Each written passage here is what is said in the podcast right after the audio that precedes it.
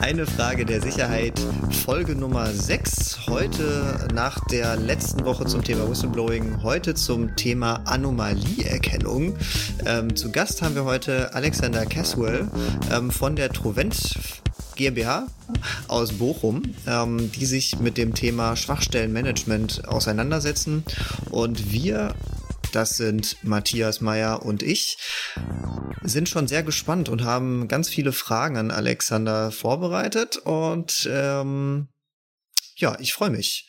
Matthias, ich gebe mal direkt an dich. Ja, auch von mir ein herzliches Willkommen zu unserer neuen Folge. Ich bin auch äh, sehr, sehr gespannt, ähm, nachdem wir beim letzten Mal nicht so im ganz klassischen IT-Sicherheitsbereich unterwegs sind oder unterwegs waren, tauchen wir diesmal natürlich eher in den klassischen Bereich der IT-Sicherheit ein. Und ähm, ja, Alex, ich würde sagen, stell dich doch am Anfang mal eben kurz vor und ähm, erzähl uns doch mal, wo die Trovent quasi so tätig ist und was eure Schwerpunkte sind. Ja, ja, vielen Dank. Ähm, freue mich, dass ich äh, hier bei euch sein darf in, äh, in eurer Podcast-Folge. Äh, ich stelle mich kurz vor. Ich bin der äh, Geschäftsführer und Gründer von der Trovent Security GmbH. Ähm, wie gesagt, mit, mit Sitz in, in Bochum. Ähm, wir haben uns vor äh, jetzt bald drei Jahren gegründet, ähm, mit dem Ziel, insbesondere auch den, den, den Mittelstand mit, mit passenden Lösungen im Bereich IT-Sicherheit zu bedienen. Äh, der Patrick hat es ja eingangs schon gesagt, also ein Thema ist das Schwachstellenmanagement, das andere ist äh, die Anomalieerkennung oder umgangssprachlich kann man eher sagen die Angriffserkennung. Und äh, wir haben uns gegründet mit dem Ziel, diese Art Lösung auch zugänglich zu machen für das, was wir ganz normale Unternehmen nennen. Äh, also eben nicht nur die Großkonzerne, die eigene Security Operations Teams haben und riesige Abteilungen, sondern eben die, die nur eine äh, ganz normale IT haben, die die Aufgabe hat, quasi nebenher sich auch noch um die Security zu kümmern. Und das ist rein von der Kapazität und, und, und, und der fachlichen Spezialisierung meist nicht drin. Äh, dementsprechend haben wir dahingehend äh, unsere Lösungen entwickelt, die immer äh, aus einer Kombination bestehen aus, aus Technik und, und Dienstleistung. Ja, das hört sich ja schon mal sehr, sehr spannend an. Herzlich willkommen. Du bist jetzt schon richtig ins Thema eingestiegen, was wir, was du im Endeffekt gesagt hast als Anomalieerkennung im, im, im Gedanken von Angriffserkennung. Vielleicht müssen wir da unsere Zuhörer noch ein bisschen abholen. Was kann ich mir denn unter dem Thema Anomalieerkennung beziehungsweise Angriffserkennung so eigentlich vorstellen? Ich meine, geht da eine rote Lampe irgendwo an oder was passiert da? Ja, so, so kann man sich das in, in gewisser Weise schon vorstellen. Vielleicht ähm, vergleicht man das am besten mal mit einer äh, mit einer Alarmanlage mit Bewegungsmeldern in einem Haus, in einem Einfamilienhaus. Ähm, diese Alarmanlage wird sich auch dann melden, wenn sie etwas Abnormales feststellt, ähm, wenn man das, äh, das einfach auf den, den, den simplen Bewegungsmelder bezieht. In dem Moment, wo sich im Raum etwas bewegt, wo sich nichts bewegen soll, äh, schlägt die Alarmanlage an, beziehungsweise meldet sich. Ähm, so ähnlich ist das, äh, denke ich, auch im übertragenen Sinne in, äh, in der, in der Anomalieerkennung. Äh, ich möchte mit der Anomalieerkennung erstmal verstehen, wie sich meine IT-Infrastruktur normalerweise verhält. Und dann möchte ich äh, darüber in Kenntnis gesetzt werden, wenn sich die Infrastruktur oder die darin laufenden Prozesse abnormal verhalten. Ähm, und dann geht es natürlich ähm, darum, ähm, nicht in äh, einer eine, eine riesigen Anzahl an, an, an Fehlalarmen hängen zu bleiben ähm, oder, oder Fehlmeldungen, sondern eben das Relevante zu erkennen. Das ist dann die Kunst. Wir kennen uns ja auch schon ein bisschen länger und im, jetzt sind wir ja vor allem aus den Bereichen IT-Sicherheit und äh, Datenschutz und kennen uns da ganz gut aus. Wann macht Anomalieerkennung denn Sinn? Also was ich so kenne, ist ja, also klassisches Unternehmen hat jetzt erstmal nur eine Firewall, ja. Also ich habe jetzt einfach irgendwie einen Router, eine Firewall und dann ist Thema erledigt. Die, die, kann, die ist ja jetzt relativ dumm, ja. Die, die sagt dann irgendwie, ja, äh, Port 80 ist erlaubt, Port 443 auch. Also ich kann E-Mails abrufen und im Internet surfen und zum Beispiel alles andere nicht. Was, was kann dann eine Anomalieerkennung zum Beispiel leisten? Also wo macht das dann Sinn? Das, was du ja jetzt beschreibst, ist ja der, der, der, der klassische Perimeterschutz, also der, der, der Schutz der Außenhaut der, der Infrastruktur. Ähm, und ähm, bei einer Anomalieerkennung gehe ich im Prinzip davon aus, dass ich entweder schon kompromittiert worden bin. Das heißt, ich habe schon einen ungewünschten Gast in meiner, in, in meiner Infrastruktur, auch wenn er sich vielleicht im Moment noch nicht besonders verhaltensauffällig zeigt. Oder äh, ich werde es demnächst äh, werden oder ich werde demnächst kompromittiert werden. Ähm, und dann brauche ich Methoden, um in der Lage zu sein, eben hinter meinem Perimeter ähm, Dinge zu erkennen, die ich dort nicht haben möchte. Okay, jetzt gehen wir mal so in den klassischen Fall, das, was wir auch aus den Medien ja immer mitbekommen, irgendwie fast alle der momentan wirklich großen IT-Sicherheitsfälle, ob es jetzt irgendwie so eine Ölpipeline ist oder irgendwie ein, Kraftwerk, ähm, das sind ja meistens Verschlüsselungstrojaner, also Ransomware, die zum Beispiel über eine E-Mail und ein Makro in einer Datei in ein Unternehmen gelangen. Und da kann jetzt zum Beispiel eine Anomalieerkennung den Netzwerkverkehr ab auslesen oder oder wie kann ich mir das vorstellen, was was da genau oder läuft das auf dem Endgerät? Also wird wird so der Netzwerkverkehr überwacht oder ist das das Endgerät? Ich gehe mal äh, ja, ich gehe mal so, so einen Schritt zurück ins, ins, ins Allgemeine. Also ähm, das, das, was, das, was wir tun, ist, wir, wir schauen uns das an an Meldungen, was es in der Infrastruktur ohnehin schon gibt. Das heißt, ähm, also in, in IT-Sprech würde man jetzt sagen, also wir arbeiten agentless im Wesentlichen. Das heißt, wir müssen nicht auf, auf Servern, auf Endgeräten ähm, irgendeinen einen Agenten deployen, um dort eben vielleicht möglichst kernelnah unsere, unsere Daten zu bekommen. Ähm, das machen wir nicht. Ähm, das hat einfach ganz einfach praktische Gründe. Ähm, das wird jeder aus der IT kennen. Ähm, wenn ich auf zig Endgeräten irgendein Agent deployen muss, ist das ein riesiger Eingriff in die Infrastruktur und an sich ja auch irgendwo schon wieder ein Risiko. Ähm, und davor schrecken dann viele zurück, auch berechtigterweise.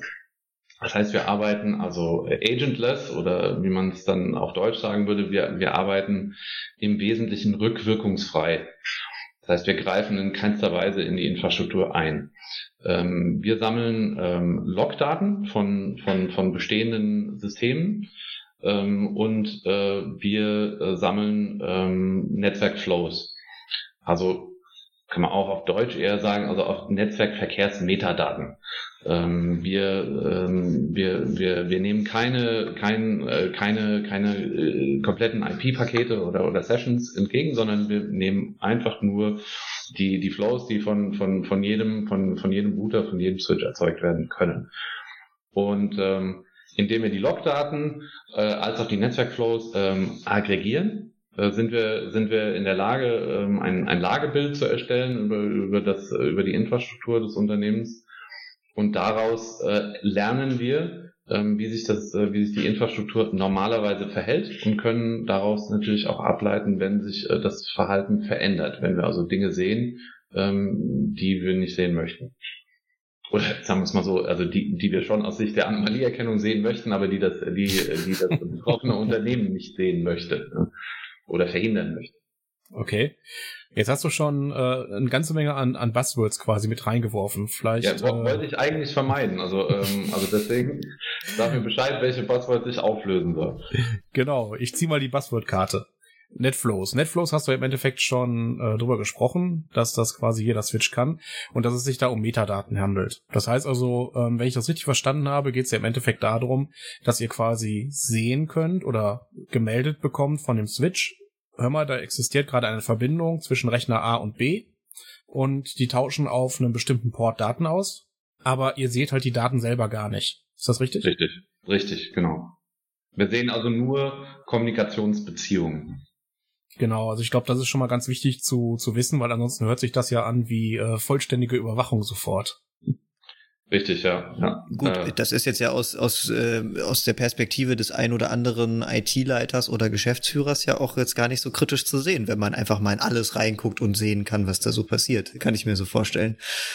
oder? Ist, ja. Was ist so deine Erfahrung? Gibt's da, da gibt's doch bestimmt so auch so Typen, die sagen, ach ja, gut, ist doch meine Firma, was wollen die? Wir gucken jetzt mal, ist gar kein Problem. Stecker rein. Ich will auch gerne mal selber wissen, äh, was ja. da so läuft. Gibt solche Erkenntnisgewinne auch? Nee, also da muss ich sagen, also die, jetzt diese, ähm, sag mal, diese Art, die, also diese negative Betrachtung, ähm, die, die kann ich, kann ich verstehen, oder dass es diese, dass es diese Ängste gibt und Befürchtungen in die Richtung.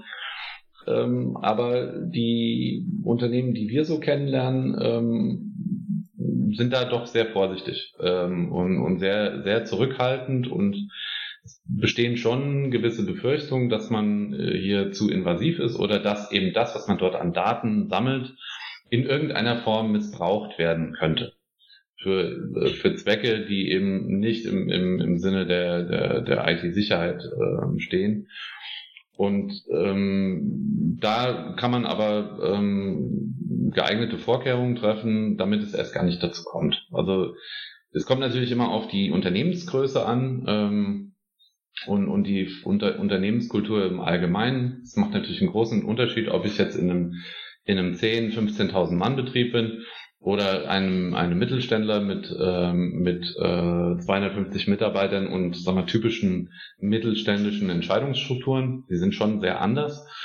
Äh, aber grundsätzlich sind die Befürchtungen immer etwa gleich. Also da steht einmal das Thema im Raum ähm, Datenschutz im Allgemeinen äh, und äh, nach dem Motto, ähm, ist das angemessen, Daten in diesem Umfang und dieser Menge überhaupt zu sammeln? Da fängt also die Diskussion schon an. Und B, ähm, das eher arbeitsrechtliche Thema, nämlich ähm, das große, das große böse Wort äh, Leistungsüberwachung. Ja, kann das dafür missbraucht werden, weil man dann sehen kann, dass also der User 123, dahinter ist ja eine natürliche Person, dass er dann zu gewissen Zeiten eben auf gewisse, gewisse Internetseiten zugreift und ähm, wann er gegebenenfalls überhaupt tätig war in seinem Rechner und so weiter und so weiter. Und letzteres ähm, kann man ähm, durch, durch zwei Maßnahmen, denke ich, sehr gut, ähm, sehr gut entkräften oder da zumindest die Ängste irgendwo nehmen. Ähm, das eine ist, also wenn es also einen, einen, Betriebsrat gibt, das ist ja auch nicht überall gegeben, aber wenn es einen gibt, dann, dann ähm, arbeitet man meist auf eine Betriebsvereinbarung hin, wo diese Dinge eben klar definiert werden, äh, wie und in welcher Form dürfen diese Daten benutzt werden und für was eben nicht.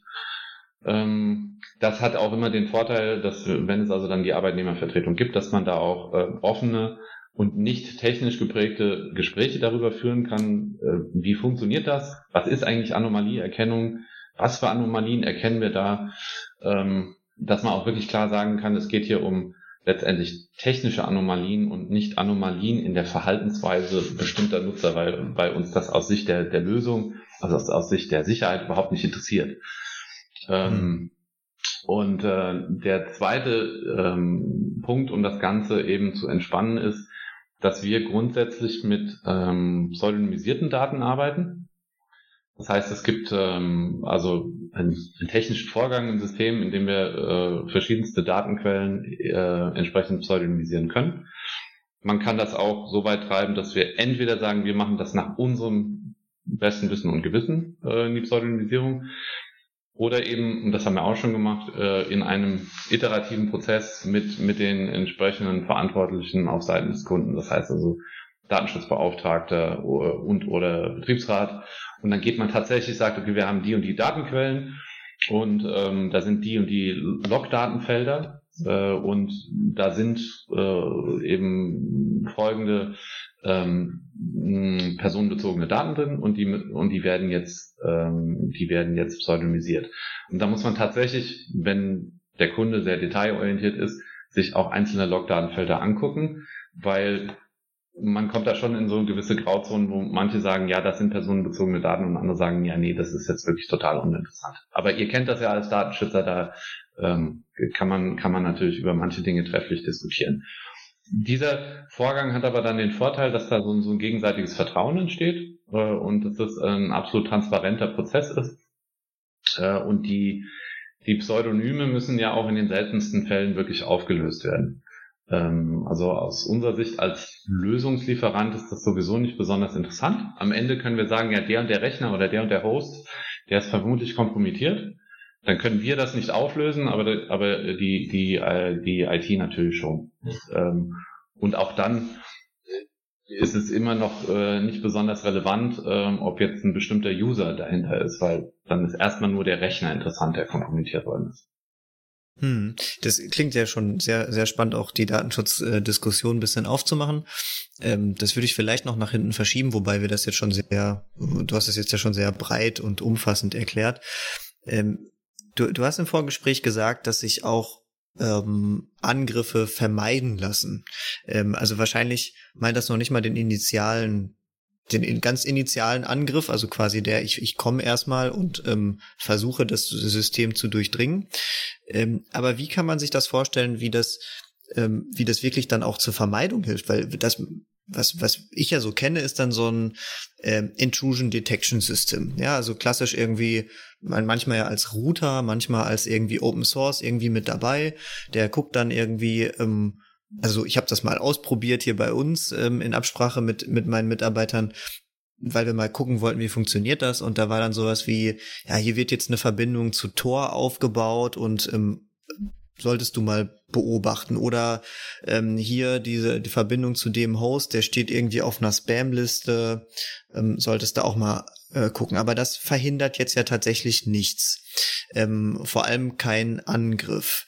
Ähm, wie kann jetzt eine ähm, die erstmal die, die Beobachtung und die Auswertung dann tatsächlich zu einer Vermeidung von Risiken führen oder zu einer ja, quasi präventiven Maßnahme.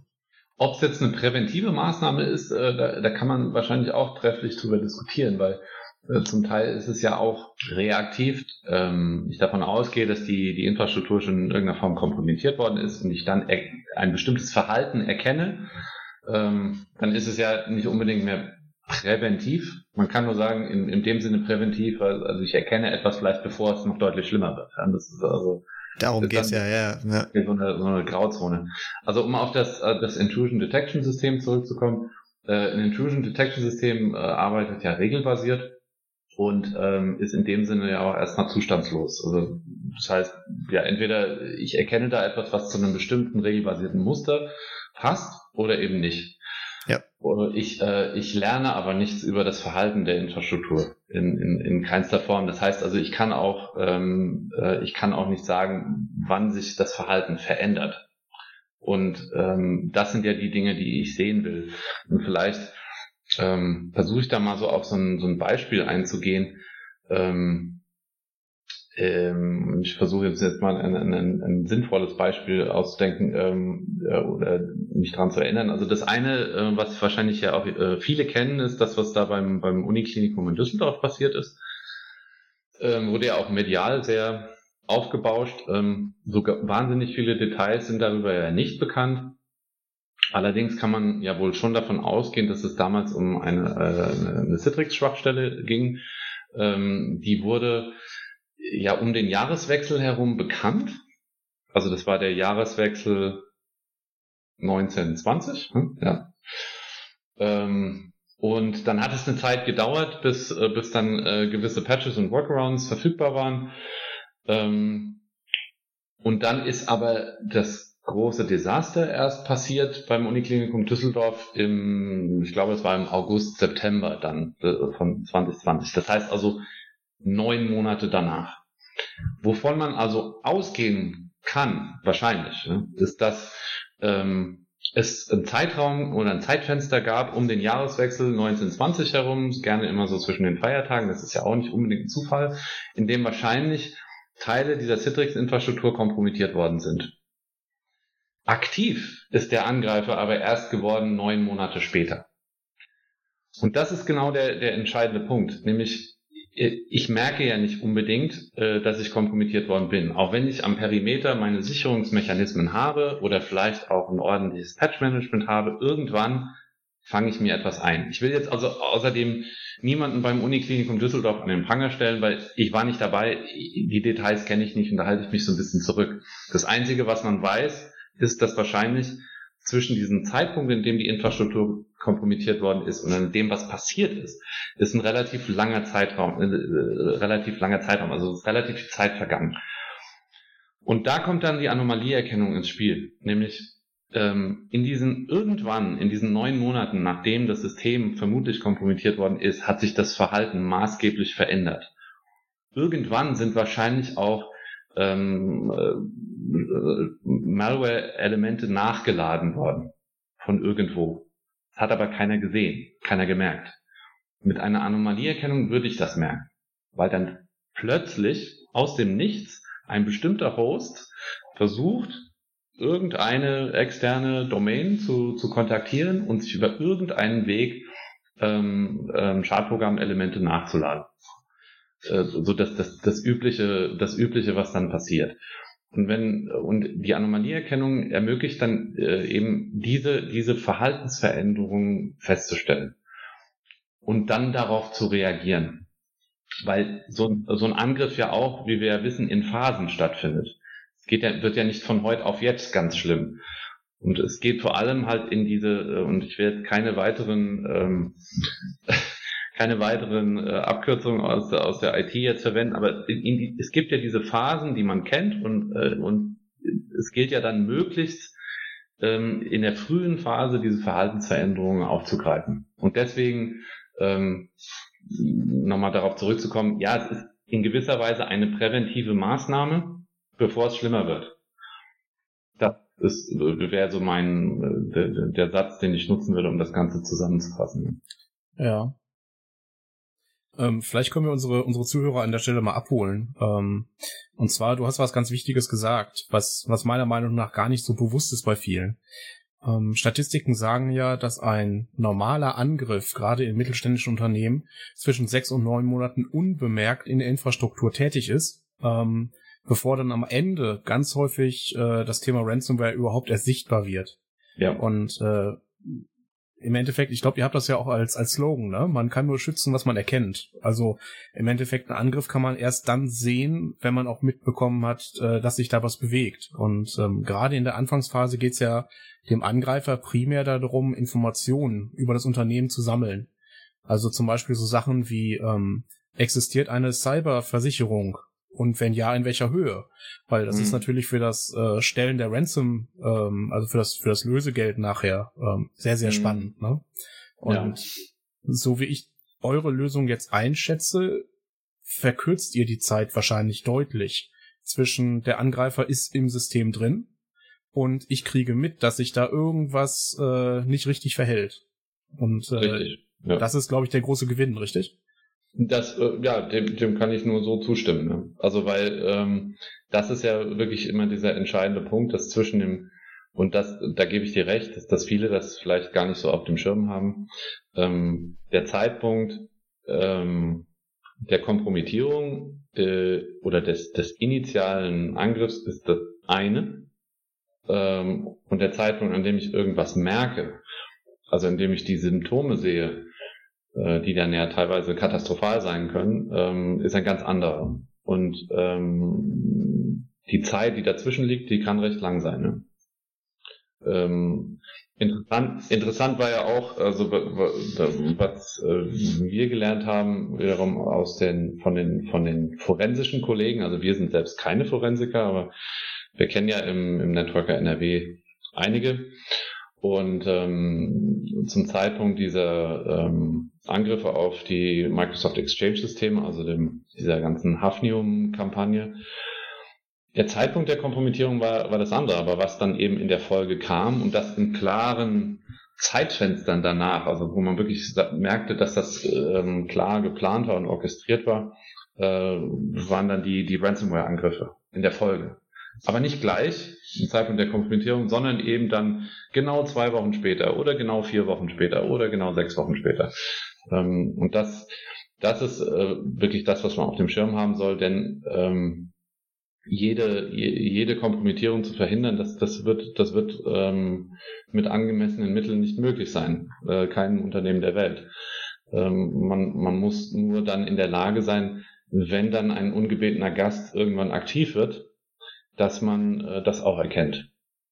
Ja, es ist ja auch ein bisschen Mode geworden, vorher äh, die Daten auch tatsächlich abzusaugen. Nicht so wie früher einfach nur, ich mach dir die Kisten dicht und sieh mal zu, jetzt kannst du nicht mehr arbeiten, weil sich auch ein bisschen rumgesprochen hat, dass ein Backup vielleicht sinnvoll ist und das Backup vielleicht auch mal zu trennen oder irgendwie anders zu schützen mit Regeln äh, auch Sinn macht.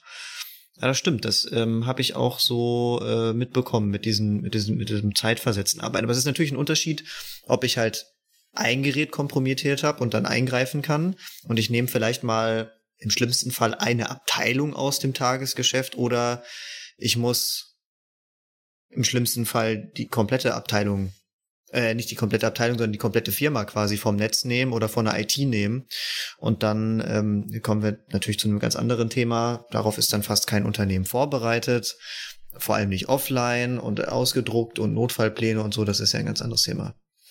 Ja, auch ein sehr breites Feld. Ja. Aber ja. ich glaube, es ist auch realistisch, die meisten Firmen sind darauf nicht vorbereitet. Ja, eine Ergänzung hatte ich tatsächlich noch zu dem Fall mit dem Universitätsklinikum. Wenn ich das, ich weiß gar nicht mehr aus welcher Quelle ich das habe, aber ich meine das so mal gehört zu haben, eben um den Jahreswechsel rum war diese, wurde diese Lücke bekannt. Ich glaube, im März stand der Patch bereit und im April haben die gepatcht und dann im August, September wurden sie dann tatsächlich erst ähm, aktiv angegriffen, zumindest mhm. im Sinne von, ähm, da wurden die Geräte verschlüsselt. Der Angriff und das Abgreifen von Daten war wahrscheinlich vorher. Was ich war auch letztens gehört habe. Ja, ja, genau, da war, der, genau, und im Endeffekt war das, der Angriff war dann wohl schon im Januar oder Februar, also wo die angegriffen wurden. Ja. Ähm, was ich auch letztens, das äh, muss ich einmal, ist vielleicht ein bisschen themenfremd, aber kann ich ja noch mal kurz in die Runde werfen, was Matthias gerade gesagt hat äh, mit dem Lösegeld. Ich habe letztens einen Bericht gesehen von jemandem, der mit solchen Leuten verhandelt und ähm, der hat dann irgendwie einen Vorschlag gemacht und hat dann irgendwie das Lösegeld von glaube ich, eine halben Million auf, ähm, äh, wollte das irgendwie auf unter 100.000 Euro drücken. Und dann kam quasi die Antwort von den Leuten, nee, nee, wir haben ja gesehen, weil er gesagt hat, irgendwie, dem, das war ein Krankenhaus, ja, ja, in dem Krankenhaus geht's nicht so gut und wir laufen hier gerade so am Limit und wir haben dafür kein Geld. Und dann haben die tatsächlich gesagt, ja, also wir sehen das anders. Wir haben uns mal hier eure Bilanzen angeguckt und äh, wir sehen ja hier äh, Kassenbestand der, Umsatz der, Gewinnüberschuss der. Also sollte für euch schon das und das drin sein. Ja, also das ist natürlich auch schon eine harte Sache. Ja, man, man vergisst teilweise, und ähm, das führt mich wieder zurück zur Anomalieerkennung, was alles so im Netzwerk läuft. Also man kann sich, glaube ich, als Mensch, als, als Nicht-IT-Mensch oder nur so halb-IT-Mensch kaum vorstellen, was für eine Masse an Daten durch das Netzwerk geht. Also wenn ich mal irgendwie nur ganz rudimentär Wireshark aufmache, ich weiß nicht, Matthias, wie heißt das bei den Windows-Leuten? Ich glaube, da gibt's auch mittlerweile Wireshark, ne? Aber natürlich bleiben wir auch bei Wireshark. Okay, Wireshark. Also wenn ich mir mal Wireshark aufmache und einfach mal so ins Netzwerk gucke, was da so herläuft, das ist ja schon eine Masse an Daten. Würdest du sagen, Alex, dass man, dass es überhaupt eine Chance gibt, dass ein Unternehmen sowas selber und alleine schafft, irgendwie so ein, den, den Netzwerkverkehr zu überwachen oder steht das in gar keinem Kosten-Nutzen-Verhältnis? Also oder Aufwand-Nutzen-Verhältnis? Ich denke schon, dass ein, ein Unternehmen das ähm, selbst machen könnte, vor allem wenn es jetzt ein recht technisch geprägtes Unternehmen ist oder, oder äh, eine, ein etwas größeres IT-Team hat. Ähm, nur das, das scheitert dann einfach an, an praktischen Zwängen. Ähm, also bei uns nennen wir das, ähm, das ist jetzt, ist kein Witz, äh, wir nennen das die 1%-Regel. Und aus unserer Erfahrung, äh, aus den, den unzähligen Gesprächen, die man mit Unternehmen führt, äh, über die Jahre, ähm, sind wir der Auffassung, das kann man auch durch die eine oder andere Umfrage und Studie auch ähm, ein Stück weit untermauern, dass ungefähr ein Prozent der Belegschaft in einem durchschnittlichen Unternehmen in der IT arbeitet. So, die meisten Unternehmen in Deutschland haben eben nicht 15.000 Mitarbeiter, sondern eher 150 oder 100 oder 200, 250. So, das ist so der, der klassische Mittelstandsbauch, den, den man so hat. Ja, und dann kann sich jeder ausrechnen, wie viele Menschen das in der IT sind.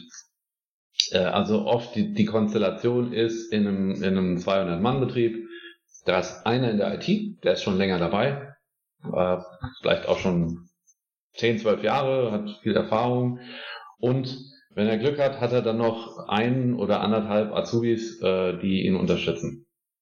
Das ist die IT-Realität in Deutschland. In der, und äh, es ist absolut utopisch für einen Betrieb in der Größe und mit der Ausstattung an, an, an Personal in der IT zu sagen, ja, das komplexe und breite Feld an, an, an IT und Informationssicherheit, das macht ihr jetzt einfach mal mit, so nebenher. Da schraubt ihr euch äh, irgendein ein, ein Werkzeug noch mit in eure Infrastruktur und dann betreibt ihr das alleine. Ah, das ist ja spannend, weil das, das würde ja bedeuten, also weil ich bin ja auch immer dabei, ähm, dass ich denke, ach, Anomalieerkennung oder irgendwie Netzwerkanalyse, das ist auf einem, auf einem sehr hohen Level, das lohnt sich für kleine Unternehmen gar nicht. Ich höre jetzt ja bei dir raus, dass es ja eigentlich vielleicht sogar genau andersrum sein könnte, weil gerade die Kleinen, die sich das die nicht die Kapazität haben, weil bei den IT-Lern vergisst man häufig, die müssen ja auch First-Level-Support machen, ne? Äh, Programme installieren, Computer abgestürzt, Beamer funktioniert nicht, was ich da schon alles erlebt habe, ja. Ähm, würdest du dann auch wirklich sagen, dass, ähm, ich meine, du kennst jetzt deine Kunden, ich kenne deine Kunden jetzt nicht, würdest du sagen, dass das dann auch wirklich schon sich für oder sich gerade auch für kleinere und mittelständische Unternehmen lohnt? Also wir haben ähm, das Thema ganz klar für, für, für mittelständische Unternehmen entwickelt. Das heißt also, das, was wir als, als, als Lösung dort positionieren, als Technik, das, ähm, das ist in der Kombination mit der Dienstleistung wirklich ähm, für diesen, diesen klassischen Mittelständler gedacht. Denn ähm, es soll da eine, eine Lücke füllen, die es ganz offensichtlich gibt, weil äh, ein, ein Mittelständler, ähm, auch ein größerer Mittelständler, wird im Normalfall keine Anomalieerkennung oder Angriffserkennung äh, selbst betreiben. Natürlich gibt es da auch technische Werkzeuge, die man dafür einkaufen kann, manche auf Open Source Basis, manche auch für sehr, sehr hohe Lizenzkosten. Aber auch das alleine löst ja das Problem nicht. Denn äh, die Anomalieerkennung, die läuft dann, bis sie dann mal läuft, äh, dann fängt sie an, ähm, Alarme zu produzieren oder wie man in der IT sagt, Events. Ein Event ist noch keine Bedrohung an sich, aber erfordert, dass jemand mit entsprechender Qualifikation sich das anguckt. Sagt, ist das jetzt wirklich ein relevanter Event? Ist das vielleicht eine Bedrohung? Ist das vielleicht ein Indiz für einen tatsächlichen Angriff? Und das, das gibt einfach die Kapazität an, an, an, an Köpfen in, in so einer IT-Mannschaft äh, in, den, in den allermeisten Fällen nicht her. Und daher ähm, äh, sind wir ähm, so angetreten, dass wir sagen, wir kommen mit einem, einem, einem einer funktionierenden Lösung, ähm, die eben auch äh, die äh, entsprechende Dienstleistung mit beinhaltet, so dass ein Unternehmen möglichst in der IT durch diese Funktion, diese zusätzliche Sicherheitsfunktion nicht zusätzlich belastet wird. Ähm, das heißt, wir müssen von dieser zusätzlichen Funktion, das ist unser Auftrag, dann 99 Prozent des Zusatzaufwandes, der da entsteht, auch abfangen. Das heißt, den müssen wir liefern und am Ende kommt, man muss sich das vorstellen wie so einen großen Trichter. Am Ende äh, kommen wirklich nur die, die, die Events oder die möglichen Bedrohungen ähm, zur Diskussion, die auch tatsächlich von uns in der Form schon, schon verifiziert worden sind, wo wir sagen, ja, da, da ist jetzt, äh, da besteht jetzt Handlungsbedarf. Ja, spannend. Ähm, das ist genau das, was ich nämlich noch im Hinterkopf hatte, äh, so diese diese Abstumpfung, ähm, was ich häufig gehört habe von so ich will keinen, äh, ich will keinen äh, Fachbegriff jetzt noch weiter nennen, aber von solchen Systemen, die quasi melden und Events sammeln ähm, und dann im Endeffekt guckt da aber nie jemand rein und nie wertet niemand wertet diese Logs äh, aus und es ist ja nicht so wie im wie bei CSI Cyber, dass man irgendwie ähm, äh, Code in, wie in der Matrix über den Bildschirm laufen lässt und dann steht ja. auf einmal rot, da kommt auf einmal roter Code und man sagt, oh oh oh, da ist Schadcode, ja, da müssen ja. wir jetzt sofort ran. Ja, genau so machen wir das auch, ja. Mit das alles ja. farbkodiert. Ja. ja, ja, genau. So das, ähm, ich meine, man, man kennt das ja so ein bisschen auch von seinem Handy, ne? Also ich habe jeden Mittag eine Meditationserinnerung die ersten zwei Tage habe ich das wahrgenommen ähm, und äh, danach die Tage habe ich es einfach nur noch weggewischt. Ne? Also ich kann mir halt vorstellen, dass gerade wenn man das als Unternehmen selber macht und da kommen jeden Tag 50 Meldungen rein, dann denkt man sich, ja, es ist aber nix, ähm, weg, weg, weg, weg, weg. Aber vielleicht war die eine Meldung dabei, die für mich interessant gewesen wäre. Und ich glaube, wenn, wenn ich alleine die hab, dann lohnt sich das ja schon. Ne? Also ich kann mir schon vorstellen, dass wenn ihr dann wirklich dann mal antretet, und das macht ihr, glaube ich, auch, ne, dass, dass ihr dann auch, das ist, glaube ich, Teil eurer Leistung, dass ihr dann sagt, okay, äh, Leute, ihr habt hier, oder wir würden, wir haben hier was entdeckt und hier sollten wir mal nachgucken, weil das könnte für euch sonst sehr unangenehm werden und dann auch teuer, ne? Richtig, ja. ja. Also das, was du, da du jetzt gerade beschrieben hast, also die, äh, die, dieses Verhalten oder dieses Symptom, was man äh, in Firmen hat, das nennen wir Tod durch Alarmflut. Ähm, also es kommen irgendwelche Events durch irgendwelche Systeme rein und äh, letztendlich ähm, ist das dann einfach nur noch Hintergrundrauschen und keiner schaut mehr. Äh, insofern äh, ist ja ähm, das, das menschliche Gehirn ähm, extrem anpassungsfähig. Das muss man ja auch mal als, als, als Stärke sehen. Ähm, wenn, wenn ich immer das Rauschen höre oder sehe, irgendwann ja, ist das einfach normal. Und letztendlich macht ja, macht ja äh, unser System auch nichts anderes, aber das eben äh, in, in, natürlich mit, mit deutlich mehr Automation, dass man sagt, ja gut, dieses Rauschen, das kenne ich schon. Jetzt, äh, jetzt hat sich aber, jetzt hat sich aber der Pegel verändert. Jetzt hat sich, äh, jetzt hat sich, ähm, jetzt kommen da bestimmte äh, Meldungen, die haben wir so in dieser Form noch nie gehört. Und, äh, und darauf reagieren wir ja dann. Ähm, also äh, im Prinzip machen wir nichts anderes ähm, als, als das, was, was das menschliche Gehirn selbst sehr gut kann, ähm, in automatisierter Form äh, abzubilden. Ja, ich glaube, du hast auch äh, vorhin noch was anderes Spannendes und ganz Wichtiges gesagt, weil ähm, viele ITler sind ja schon echte Super-ITler, ja, weil die können ja wirklich alles. Und ähm, meine, meine Befürchtung ist, dass gerade aus äh, Sicht von den Geschäftsführern ganz häufig gesagt wird, das ist IT, das ist ja alles das Gleiche. Und ähm, gerade im Bereich IT-Sicherheit ist es ja sehr, sehr wichtig, die richtigen Schlüsse aus der Meldung zu ziehen. Das heißt also, im Endeffekt muss das Ganze interpretiert werden. Und ähm, da braucht man mit Sicherheit einmal Erfahrung zu, ähm, die richtigen Schlüsse ableiten zu können, aber halt auch ein sehr, sehr tiefes Wissen, was ähm, Systemarchitektur, Netzwerkarchitektur etc. pp angeht. Und das alles in der freien Wirtschaft in einer einzelnen Person, dem Administrator zu vereinen, ähm, da kann ich jedem Geschäftsführer nur gratulieren, wenn er so jemanden gefunden hat. Aber ich glaube, das ist auch eins der, der ganz großen Probleme, wo ihr unterstützen könnt, ne? Ja, also ich meine, du hast ja jetzt eines der, der wirklich vielleicht wesentlichen ähm, wesentlichen Probleme angesprochen, die es so in der äh, in der Wirtschaft im Allgemeinen gibt, dass nicht in allen Unternehmen, aber in vielen Unternehmen ist es eben noch so, dass auf der ähm, auf der Entscheidungsebene dieses, dieses Bewusstsein für, für die IT fehlt. Zwar einerseits haben wir jetzt also auch in dieser, in der, in der Pandemie gelernt und es wird einem auch irgendwie jeden Tag äh, medial nochmal, ähm, nochmal ins Hirn gehämmert. Ja, also die IT, die ist ja wahnsinnig wichtig. Ähm, äh, die ganze IT-Infrastruktur ist wahnsinnig wichtig. Was mir bisher noch fehlt, ist, dass tatsächlich äh, so eine, einen gewissen Wandel zu sehen in Unternehmen dahingehend, dass sie sagen, ja, ähm, wir müssen aber jetzt auch in unsere IT mehr investieren. Sehe ich bislang noch nicht. Das ist so nach Motto, ja, wir haben es jetzt geschafft, läuft ja. Ähm, aber ähm, ich glaube nicht, also und damit meine ich immer jetzt wirklich die, die, die durchschnittlichen mittelständischen Unternehmen in Deutschland, dass sich da wirklich jetzt nachhaltig was geändert hat, zu sagen, wir, wir wollen unsere IT jetzt neu aufstellen. Und gerade das, was du jetzt eben gesagt hast, Matthias, ja, dass, dass man auch in gewissen Bereichen vielleicht Spezialwissen braucht.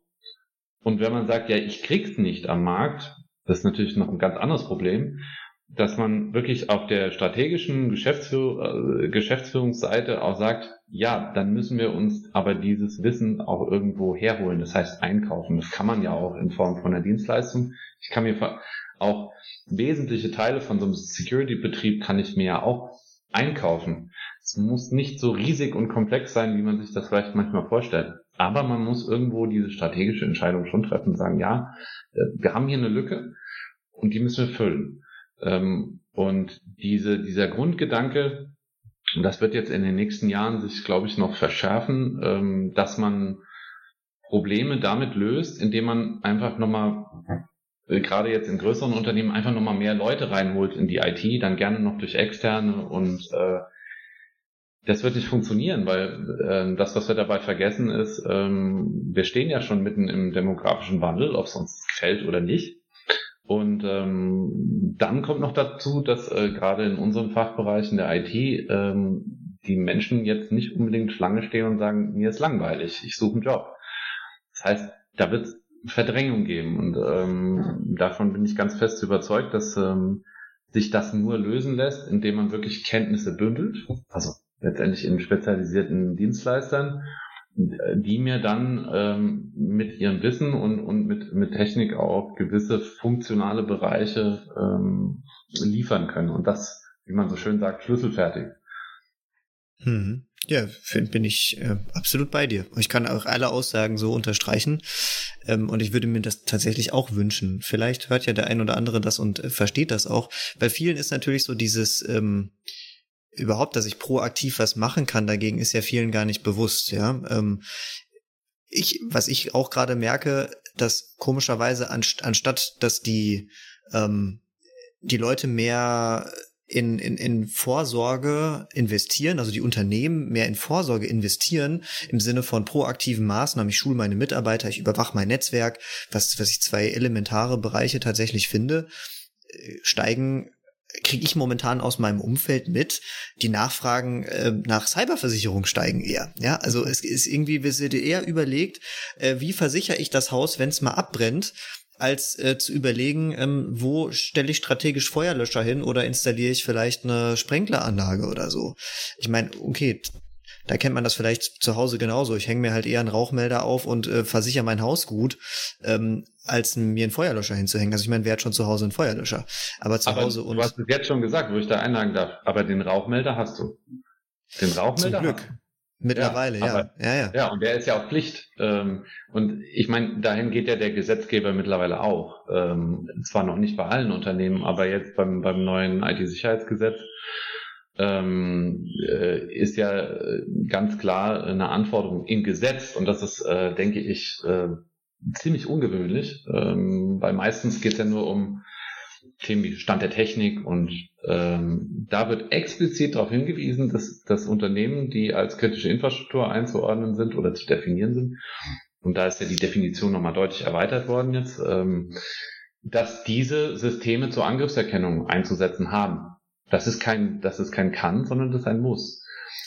Und das ist schon eine bezeichnende Änderung. Das, und das, um bei diesem Vergleich zu bleiben mit dem, mit dem, mit dem Rauchmelder, das ist ja genau das gleiche Prinzip. Jeder, jeder hat äh, in seiner Wohnung einen Rauchmelder zu sorgen. Und ähm, das heißt nicht, dass äh, jedes Feuer verhindert werden kann, aber zumindest merke ich das. Und das ist der Unterschied. Und auch Versicherungen fragen ja danach heute schon mit ihren, mit ihren großen Onboarding-Fragebögen. Ähm, ja, lieber Kunde, hast du diese oder jene Maßnahme äh, in deinem Unternehmen umgesetzt? Und da wird auch nach Anomalie und Angriffserkennung gefragt. Und das ähm, wird sich, denke ich, alles noch verschärfen. Denn nimmt die Schadenssumme zu, ähm, ist die Reaktion von jeder Versicherung oder der Versicherungswirtschaft immer gleich.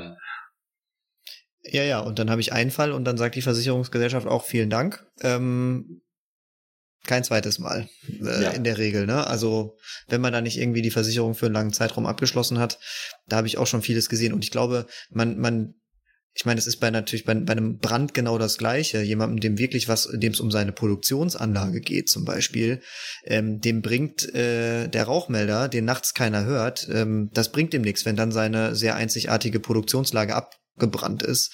Ähm, und wenn eine Produktion ein oder zwei Wochen äh, ausfällt, dann ist das ja auch schon nicht wichtig. Ich glaube, da macht, machen sich, ähm, macht sich der ein oder andere Unternehmer gar, kein, gar keine Gedanken dazu, was das unter Umständen fürs Unternehmen bedeutet, wenn wirklich mal einer für eine Woche, und davon kann man ja ausgehen, wirklich mal quasi alle Stecker von Computern zieht ähm, das ist schon echt übel. Das andere, was du angesprochen hast, und ähm, mit Blick auf die Zeit würde ich das auf jeden Fall nochmal besprechen, aber nicht heute, wenn du vielleicht nochmal ein zweites Mal bereitstehen würdest. Ähm, wer ist die ganze gesetzliche Lage? Weil man merkt ja aus, aus Perspektive des Mittelstands könnte man sagen, die Einschläge kommen näher. Ja, also die, äh, der ähm, der Gesetzgeber zieht langsam die Schrauben nach und nach an ähm, und irgendwann werden wir vielleicht sowas sehen wie in der Automobilindustrie auch. Irgendwann werden die Zulieferer für eine Kritis auch verpflichtet und die wiederum und deren äh, Zulieferer und so quasi dieser Top-Down-Ansatz und nach und nach müssen die Unternehmen was machen. Ich könnte mir auch durchaus vorstellen, dass irgendwann das gängige Praxis ist, dass man einfach als Unternehmen, so wie man eine Firewall hat, auch ein System hat äh, für eine Anomalieerkennung und sich dann, man sich dann nur noch fragen muss, mache ich das intern? Kann ich mit den Meldungen umgehen oder suche ich mir jemanden, der mich im Falle des Falles dann wirklich proaktiv informiert? Und da bin ich ganz ehrlich, aus der Praxis betrachtet, wie Matthias schon gesagt hat, die ITler, die sind ja mit allem gesegnet, ja, also vom wirklich ja vom, also interdisziplinär vom kaputten Beamer bis hin zum ähm, vielleicht noch im schlimmsten Fall internen Exchange-Server, der dann noch steht, müssen die ja alles machen. Ähm, und das, das können sie ja sowieso schon nicht schaffen. Also deswegen finde ich das super spannend. Ähm, und auch das Thema Datenschutz ähm, ist, glaube ich, nochmal ein Thema für sich. Da, da freuen wir uns sicherlich mit dir nochmal in, in die Diskussion zu gehen. Wenn du nochmal bereitstehen würdest für einen weiteren Termin, dann ähm, würde ich nämlich das dahin verschieben. Ja, gerne. Also wenn ihr mich in der, wenn ihr mich in der Runde nochmal haben möchtet, dann äh, stehe ich gerne ins Verfügung. Auf jeden Fall. Ich, ich glaube, das Thema ist einfach zu, zu umfangreich, äh, dass wir es in einer halben Stunde pressen können. Oder in unseren Zeitfrei äh, Zeitslot. Und ähm, Grundlage ist ja im Endeffekt als Geschäftsführer immer, dass man eine informierte Entscheidung treffen muss. Ähm, und wie du ja schon gesagt hast, ich kann natürlich einen Rauchmelder installieren, ich kann aber auch eine Feuerlöschanlage installieren. Damit ich die Entscheidung treffen kann, muss ich aber natürlich wissen, was sind die Auswirkungen. Und ähm, spätestens da beim nächsten Mal sollten wir das auch nochmal mit ins, äh, ins Boot holen und äh, mal gucken, ich als Geschäftsführer, was brauche ich denn alles so, damit ich überhaupt diese Entscheidung treffen kann. Na? Ich meine, das ist, ja, glaube ich, ein, ein, wesentlicher Punkt, den du gerade angesprochen hast, und das kann man tatsächlich mal in einer, in einer separaten Session nochmal beleuchten, ähm, dass man wirklich mal versucht, ähm, nicht reißerisch, sondern möglichst objektiv mal zu vergleichen, naja, wenn ich jetzt eben nicht ähm, in äh, die, ähm, die Rauchmeldeanlage investiere, also die, diese, diese Detektionsfähigkeit nicht habe und das Risiko in Kauf nehme, was ist denn eigentlich das Risiko, wenn man jetzt mal versucht, das in, in Euro und Cent zu quantifizieren? Weil da kommen wir jetzt ja wirklich in das Thema äh, Risikomanagement. Ja, was, was könnte denn, was wäre denn so das durchschnittliche Ausmaß eines, eines Ransomware-Angriffs? Ähm, was bedeutet das, wenn ich eine Woche Produktionsausfall habe? Ähm, äh, versichert die normale Cyberversicherung überhaupt den Produktionsausfall? Sage ich in Klammern schon mal nein. Ähm, und das sind all diese Dinge, ähm, die kann man mal, mal objektiv beleuchten, weil am Ende geht es ja auch darum, gerade beim Mittelstand äh, wird man jetzt nicht einfach, nur weil das in irgendeiner Checkliste steht, ähm, viel Geld ausgeben für eine Rauchmeldeanlage oder irgendeine Detektionsfähigkeit, sondern am Ende geht es darum, äh, ja, was, was ist denn das Risiko, das dem gegenübersteht? Das kann man äh, sicherlich mal ähm, etwas, etwas genauer beleuchten und mal so ein Szenario durchspielen. Einen besseren Cliffhanger hätte ich nicht machen können. Perfekt, eindeutig. Ja, ähm, und im, im Endeffekt bringt einem auch der beste Rauchmelder nichts, wenn ihn keiner hört. Ja, also ähm, insofern muss man ja auch überlegen, was mache ich denn mit den Meldungen. Super, das ist super spannend. Dann wissen wir auch direkt, was wir beim nächsten Mal machen. Äh, wir haben hier übrigens eine, eine Sprinkleranlage, das wollte ich nur sagen. So viel zu meiner Geisteshaltung. Ähm, ja, ich super, vielen Dank. Also ich finde, wir konnten super klären, ähm, was macht äh, Anomalieerkennung, wo ist das sinnvoll, was kann man damit überhaupt leisten, ähm, wo sind vielleicht Grenzen und wo ist aber auch genau der Einsatzbereich und bei wem ist der Einsatzbereich, das finde ich auch ganz spannend. Wo kann das helfen zu unterstützen, auch proaktiv? Also ich finde, auch das konnten wir super besprechen. Äh, dann freue ich mich auf das nächste Mal, wenn wir darüber sprechen, wann macht das Sinn, ähm, welchem Kosten-Nutzen äh, steht das gegenüber und lohnt sich das für mich oder ist, ist für mich eine Anomalieerkennung im Unternehmen sinnvoll? Ganz spannendes Thema. Dann danke ich euch auf jeden Fall schon mal für das gute Gespräch heute und freue mich aufs nächste Mal. Ja, ich habe zu danken. Bis zum nächsten Mal.